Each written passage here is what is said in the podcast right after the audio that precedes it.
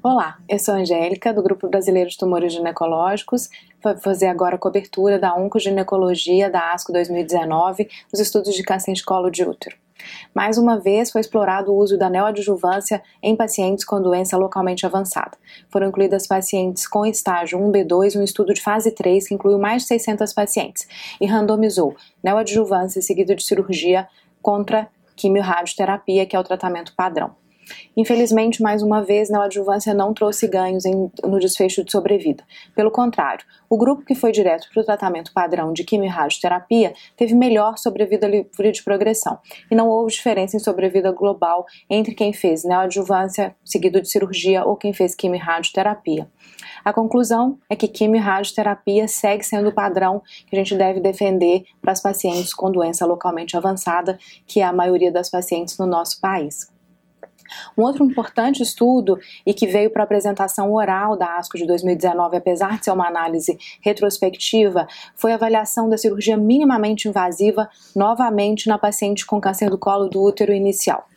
Isso veio tá ganhando esse, esse enfoque todo pelo estudo apresentado no ano passado, o estudo LAC, um estudo prospectivo, que mostrou que pacientes com doença inicial, quando submetidas à cirurgia minimamente invasiva, invasiva têm, pior sobrevida global do que as pacientes que são submetidas à cirurgia aberta.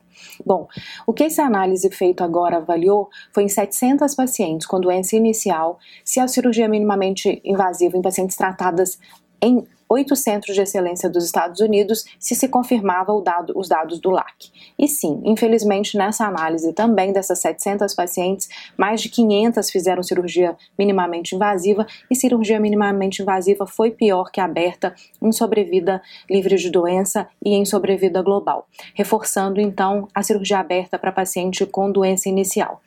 Uma tentativa dos autores foi avaliar qual, qual quebra é, de qualidade de cirurgia, de princípios oncológicos que foi feita que pode ter aumentado as taxas de recidiva na paciente da doença minimamente invasiva. E o único fator que eles acharam alguma associação, mas um número muito pequeno de pacientes, foi o uso de manipulador vaginal e maior recidiva passar agora para a Quinar para comentar o endométrio. É, falando um pouquinho dos trabalhos de endométrio, um trabalho bastante importante que eu acho que define o tratamento padrão, é a avaliação de que tipo de quimioterapia a gente deve fazer para sarcoma uterino é, classicamente era classificado como sarcoma, depois ele ficou como tumor de origem epitelial, né? Então os tratamentos visavam ou IFO e paclitaxel, voltado mais para o sarcoma, ou carboplatina, né? Voltado mais para o carcinoma.